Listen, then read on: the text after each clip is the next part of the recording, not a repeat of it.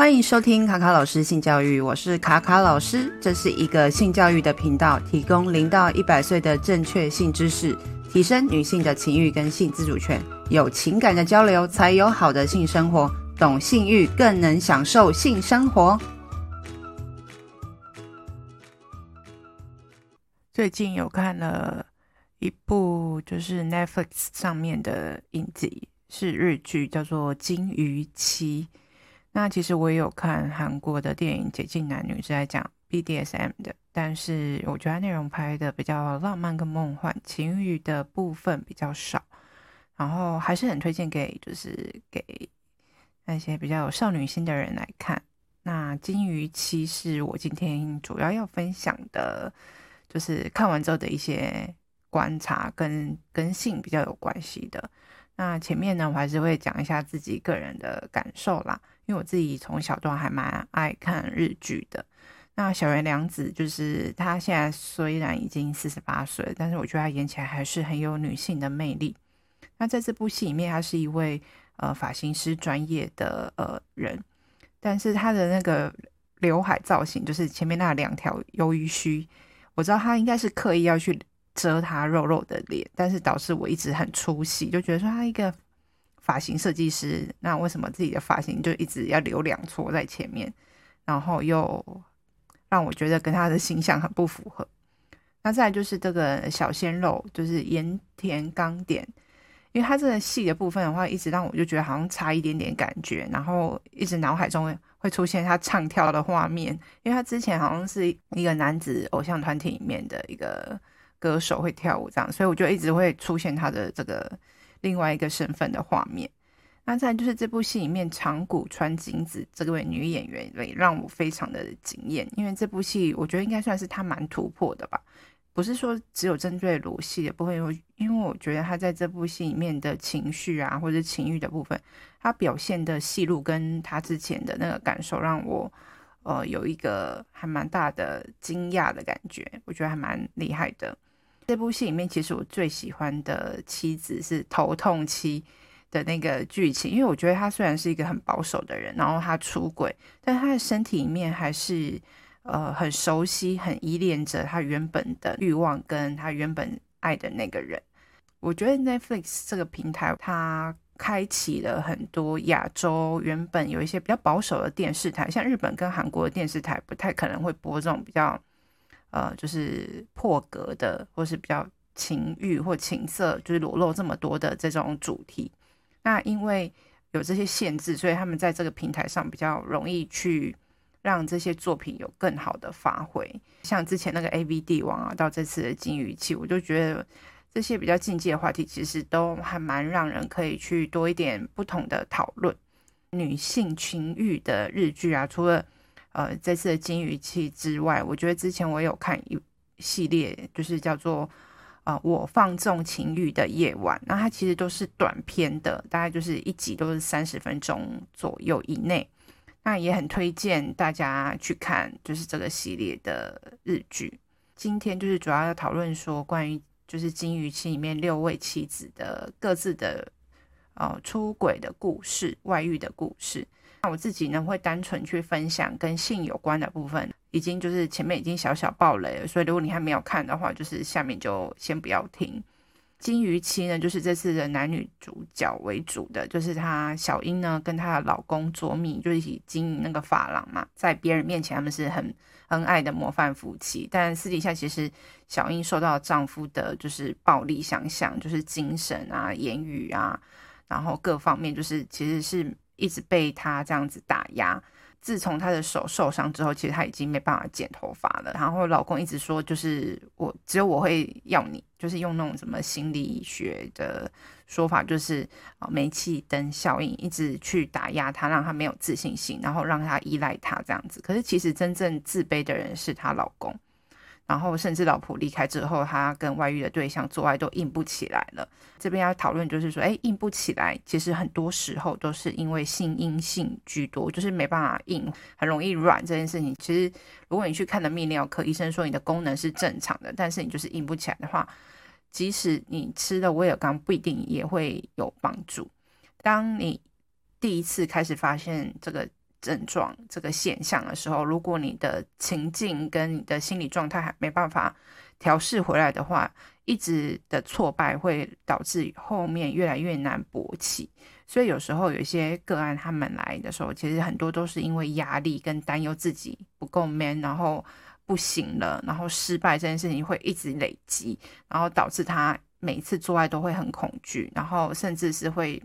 呃，就是没办法。就是正常的勃起，所以有时候就是要先从他们跟另一半相处的状况当中去找到说，哎，他的压力的来源，或是他为什么会焦虑，或什么会紧张，然后以及他恐惧什么，然后去找到这些原因之后，去慢慢的透过一些课程去了解说，哎，其实哦，可能呃，怎么样的方式可以解决这些问题。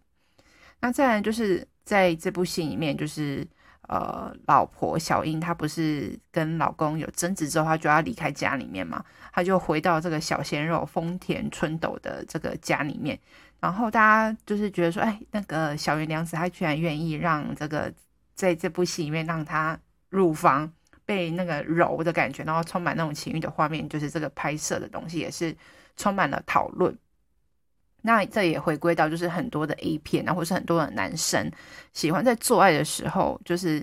揉乳房这件事，好像是大家的起手式。可是其实这个部分比较满足，就是男生自己的那个情欲的那个欲望为主。对于女生来说，其实在这个揉乳房的部分，就是比较没有那么多情欲的刺激，也没有什么快感的感觉，主要就是以男生的。情欲或是男生兴奋的感觉为主，因为男男生对于女生的乳房就是有一种向往。然后，其实如果你要让女生的乳房要感到敏感或是觉得有感觉的话，其实就是要轻轻的用指尖或是两根手指去拨弄这个乳头，还比大面积的揉乳房更有感觉。所以呢，就是千万不要就是只顾着揉乳房而忘记说去刺激女性，让她更。享受这个过程更兴奋，所以要轻轻的划过乳头啊，刺激乳头这件事情也是更重要的。啊，再来呢，就是第二个妻子叫外保妻，呃，就是这个自春幽香这位老婆呢，她跟她的老公自春史就是两个就是无性婚姻的生活，然后她很想要生小孩，然后老公不想要做爱，这也是我遇到蛮多个案的，就是很多老婆想要生小孩，因为是。因为年纪的压力啊，时间的压力，但是老公就觉得工作压力很大，回到家就不想要做爱，很累了，然后而且又是为了生小孩，就是可能有很多种不同的压力的累积，所以他更不想要做爱，会逃避这样子。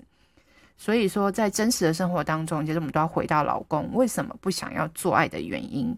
然后可能是工作压力啊，做爱很累，宁愿睡觉嘛。那其实我觉得有时候。哦，可以去思考说，哎，其实做爱不不只是要为了要插入啊、射精这件事情，而是说，其实性的互动有很多种方式，例如说像是情欲按摩啊等等的，也可以去满足彼此之间的需求。即使说，在这个就是性爱方面的话，可既可以去舒缓彼此的压力，然后又可以有一些性爱的这种互动，然后又很有呃这种增加亲密感的感受。那在这部戏里面，其实老公为什么不想做爱，其实没办法去做很详细的分析，只是感觉到老公好像有难言之隐这样子。但是在这个嗯、平常的日常生活中，如果你是为了生小孩，然后到了排卵期催促老公做爱的话，久了之后真的会有副作用，就是两个人都缺乏一些情欲的这种推动的话，很容易会让做爱感到非常的疲乏。没有乐趣，也没有动力，因为毕竟这也不是工作，也不是功课，所以你没有情欲的调剂，会让这个做爱就是走向死胡同。所以呢，在这部戏里面，呃，虽然说老婆在老公身上无法获得性的满足，然后他也不是只是单纯为了生小孩而做爱，所以他也自己在怀疑说，是不是自己没办法引起别人的兴趣跟性兴奋。那他看着自己的。呃，乳房觉得说我的身材还很好，还很坚挺啊，用这个方式来确定自己的性魅力，所以其实也发现说，大家普遍普遍都觉得说，男人要感受到女性的乳房是一个性魅力的来源。那其实不一定一定都是透过乳房嘛，也可以有其他的方式去引起男性的性欲。那幽香跟一个他最讨厌。然后最常吵架的一个前任男友花花公子做爱的时候，他的那个互动的时候，他的欲望是很容易呃被放大的。那因为其实危险啊、出轨跟之前的一些情绪交杂在一起的时候，也是他们一个很重要的化学因子。这样讲很难感受，可是我觉得如果有曾经体验过的人，应该知道就是在这个是什么感觉哦。这也是我们在 A 片当中会看到很多出轨人妻。呃的那种主题也是最多人看的嘛，或是出轨的这种系列等等的，都是 A 片的受欢迎的关键字。那再来呢，就是便当妻，然后她这个硕子呢，她是一位家庭主妇，然后她老公呢，就是有一个绿帽癖，就是 NTR，就是他会呃希望他的老婆被人家就是挑逗啊。然后跟别人很亲密啊，他就会很兴奋，因为他们两个都想要生小孩嘛。但是这个老公有这个特殊的性癖好，然后于是他就找了他的部下，就是金多来他的家里面吃饭，因为这个他的部下很喜欢这位呃主管老婆，就是硕子的便当，然后就是在他面前就常常表现出好很好吃、很美味的样子。这个老公呢，就是会在哦，那你说你们两个再亲近一点啊，等等之类的，然后他看到。别人跟他的老婆之间有一些肢体上的互动的时候，他就会开始兴奋，然后就开始想要跟老婆做爱这样子。可是老婆其实他自己，我觉得他也是有一点点性癖好、性偏好，就是看到别人吞虎咽他做的便当的时候，他就会很兴奋。所以后来看到他做爱画面的时候，他的脑中浮现的都是对方狂吃他的食物，其实引起他兴奋，可能就是。呃，对方爱吃他的菜这件事情，然后还说啊，我以后还要继续做便当给你吃，这样可以带给他一个呃兴奋的感觉。有时候兴奋的感觉不一定是他的，其实是可以来自很多种的情境，不一定就是在于肢体上的触摸。有时候有一些情境也会引起一些兴奋的感觉。然后再来呢，就是陪伴期，那她是原本是一个很爱热爱跑步的早史这位女主角。因为她的老公呢，希望说她婚后就不要继续工作了，所以她就住在公寓里面，然后足不出户，每天都在家里面喝酒。老公就是萨泰，就是受不了了，然后常跟她吵架这样子。然后有一次，就是老公要办一个路跑野营的活动，那其中参与这个活动的一位女性友人就刚好打电话给她，结果这女性友人的老公正在。为老婆口交，然后变成了一种电话性爱的画面，所以这也是蛮多 A 片中想象的话题，就是你接起电话，然后刚好对面就是电话的那一头有人在做爱，或是电话那一头人知道说，呃，你正在跟谁通电话，然后我跟你做爱的时候，他就会更兴奋。所以当老婆的这个就是兴奋啊、喘息的这个声音，如果让对方发现，他会更刺激。所以说，这个兴奋的刺激啊，或者是这个呃老老婆会发出这个声一声的成就感，会让整个欲望会飙升。那在这部戏里面，就是早死她就是跟老公不是吵架了嘛，然后她就刚好被这个顶楼金鱼妻的老公捉迷挑逗的时候，我觉得里面有一些部分男生真的可以学一下，因为他就是用很厉害的一招叫摸头杀，就是会摸他的头。然后摸她的头发，然后到她的耳朵。所以，当男生在暧昧的时候，或是准备想要接吻的时候，如果做这个动作的话，其实真的超级加分的。另外，就是如果帮男女生的刘海拨到耳朵后，我觉得那女生会更有触电的感觉。对，因为耳朵其实是很敏感的，上面有很多的汗毛，细细的汗毛。那你轻轻的触摸，往后面滑过去，帮她把头发别到耳后，真的是触动女生的警报器。那再来就是我最喜欢的就是头痛期，虽然说他辞职，他是一个呃非常保守的人，只要听到外遇两个字，他就开始头痛，然后他也没办法去接受这种行为。那他就是某一天在遛狗的时候，巧遇一位男生叫马场，然后这个看到马场之后就开始又开始头痛了，然后马场就是把他带回家休息嘛，然后后来就是后来他发现说，哎，其实他这是他的老公。被她赶出门的老公，因为她老公之前出轨，然后她就发生了解离性的失忆，就是还蛮夸张的一个剧情。但是我觉得在这部分里面，我觉得还蛮喜欢那个剧情，就是虽然说是出轨，但是他其实他出轨的人是他他原本爱的那个人。里面有一段就是说，老婆其实她为了要出轨之后，还开始要让这个对方呃跟他口交嘛，所以她特地去除毛。然后的确在除毛来讲，就是呃在口交的时候，男生来光是视觉啊，或是这个舌头在触摸这个阴唇或是阴部的那个感觉是不一样的。也不是鼓励说每个女生如果要。给男生口交的时候一定要除毛，因为有些男生他根本也没有除毛，有时候我们在帮他口交的时候也是会吃到他的毛。那其实除毛这件事情只是说，哎，你觉得这样子你的生活品质会更好？因为其实例如像是我们月经来的时候，哦，经血比较容易沾到毛啊，或是尿尿的时候也是，就是容易造成就是阴部比较闷闷热啊，或是比较容易哦感染啊等等的。那如果说有做除毛的话，其实会让你的阴部比较容易干爽。那最后面就是，那中间有一个画面啊，不知道大家是否也有经历过，就是自己在跟另一半在做爱的时候，你们家的宠物在看着你，然后就觉得想说，哎，那他们家的宠物心里面的 OS 不是会很奇怪吗？就而且我觉得这样这个画面看起来，我觉得就是小尴尬，就但是也太真实了。这个雌子虽然说是外遇自己老公啊，就是。我觉得这样的剧情其实蛮适合，就是如果夫妻之间可以偶尔去扮演这样的剧情，也蛮有趣的。而且我觉得这部戏里面，我发觉到一件事，就是他们很喜欢，就是把一些从事劳动工作或者搬运啊，或者那种男性费洛蒙的汗水，就是表现出来，让她的老公的形象完全不一样。因为其实她在这个出轨的期间，老公的工作是做那种比较粗重的工作，然后后来他们复合之后，老公又开始又穿西装，然后我就觉得说，哎。就是劳动的男生的那种汗水，或是那种费洛蒙的感觉，好像是一种情欲跟化学的作用之一。所以说，有时候男生这种流汗啊，或是那种很 man 的感觉，其实会让撩起女生的情欲。所以这个是很重要的重点之一。那再来就是呃，最后一位妻子叫装修妻。那她其实她呃，这位妻子叫香崎由里叶。那她的婆婆就是刚好要搬进来，所以他们家要装修。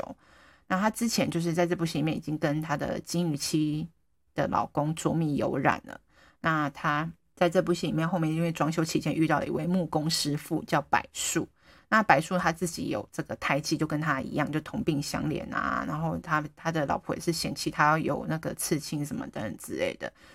然后他们在彼此之间这个抚慰的过程当中，我觉得就是。在这个由里叶出轨的对象啊，他又一样又是劳动阶层的男生，果然费洛蒙又来了。那其实，在这个柏树啊，他跟他这个就是做爱的过程当中，他抚摸着他最自卑的胎记，然后说他很美。然后我就想说，天哪！如果男生在帮女生口交的时候，如果去称赞他的妹妹很美，他的阴唇很美，然后轻轻的、柔软的亲吻这个阴唇的话，我保证，就是阴部一定立刻就是充血，然后兴奋度飙升。所以男生一定要掌握这个原则，就是把女生最自卑的部分，然后去称赞她，然后轻轻的、柔软的去亲吻她。我觉得这女生会得到非常多的多的自信心跟肯定，然后也会觉得很兴奋。然后再来就是在这部呃这个这个剧中，他们在做爱的。画面当中有一个部分，就是站在那个呃柏树站在那个尤里叶的后面，摸着他的手臂的时候，真的也是一个很重要的重点呢。我觉得男生不要只会揉胸部而已，用指尖指腹划过他的肌肤，真的是非常有感觉的刺激。因为皮肤是人类最大的性器官。那这部戏里面呢、很多的妻子的或是女性都有露出这个胸罩。我觉得在哦、呃、这部戏里面，我觉得尤里叶的。黑色胸罩有蕾丝的部分是最性感的，就是小小的感想啦。那以上就是有讨论到很多很多关于性的部分，或者是一些技巧部分，也可以大家参考看看。那性生活不美满的确是很多伴侣或是婚姻常见的问题。那虽然说做爱是一种肉体的欢愉，但是。呃，也有一些伴侣能够只依靠心理情感上的满足，能够共度一生，但是大部分人还是会觉得做爱很重要，性爱很重要。那如果你觉得你的性生活不协调，也不知道该怎么跟另一半沟通的话，就是我接下来有推出一些一系列的四堂伴侣课程。那在这部分会去提升啊伴侣之间的沟通力啊，或是亲密感，还有创造这个性爱的愉悦感。那这四堂课呢，会包含沟通课，就是如果说你平常是啊彼此之间有一些冲突的对话，我们到底该怎么解决？然后以及如何利用爱的语言，让彼此的感情更紧密、更升温。那第二堂课就是身体感官，就是你重新认识自己的身体，因为我们可能以前的性教育都是教呃就是生殖器官，但是你你愉悦的开关在哪里，你可能不太了解。然后也会有教一些情欲按摩以及无感的体验的部分。然后第三堂课就是性爱迷思，就是很多人会看 A 片嘛，那里面有一些误解的技巧，以及如何重新学习有感，让对方感到舒服的呃方式，然后以及高潮是什么，要怎么达到高潮。那第四堂课就是性爱双人舞，就是说有时候我们两个人就是在互动的过程中，有时候另外一个人会没有欲望，有一有些人就是久了，然后就是比较不想要做爱，那我们找出能够减少哦欲望变低的这个因子，以及找出就是让欲望升高的方式，那以及去沟通彼此在性爱之间有哪些部分是可以更好的，然后以及如果。如何就是利用就是润滑液跟一些性玩具，让彼此之间的性生活更有趣，以及讲出彼此之间对于性爱的期待的沟通。这四堂课呢，就是可以解决我们刚刚上面这些金鱼期大部分会遇到的一些困扰，然后所以可以去做一些新的尝试啦，做一些新的学习啦。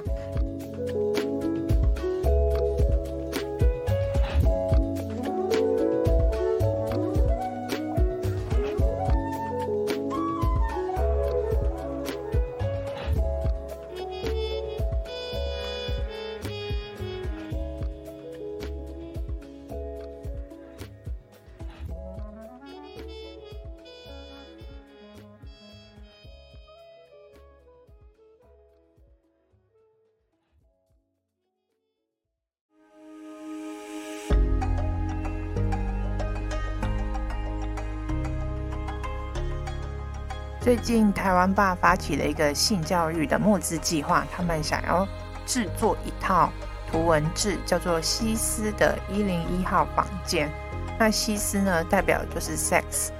那我们从求学阶段，也是刚好经历我们青春期的时候，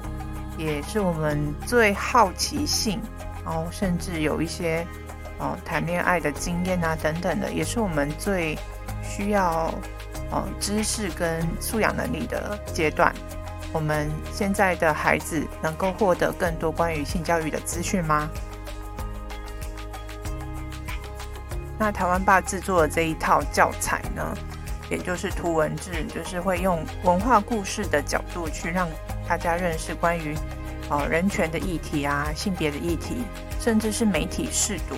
哦，可以破解一些我们对于性的迷思。再加上就是可以帮助我们对话的卡牌，让我们可以去自然的讨论性的议题。那甚至呢会在另外制作哦呼应图文志每个章节的知识型的影片。那如果你支持性教育的话，赶快到挖贝募资平台去支持西斯的一零一号房间。然后我也非常期待这个教材能够赶快出现。也能够成为我未来在教性教育的时候提供给大家的素材。那非常期待西斯的一零一号房间赶快问世喽！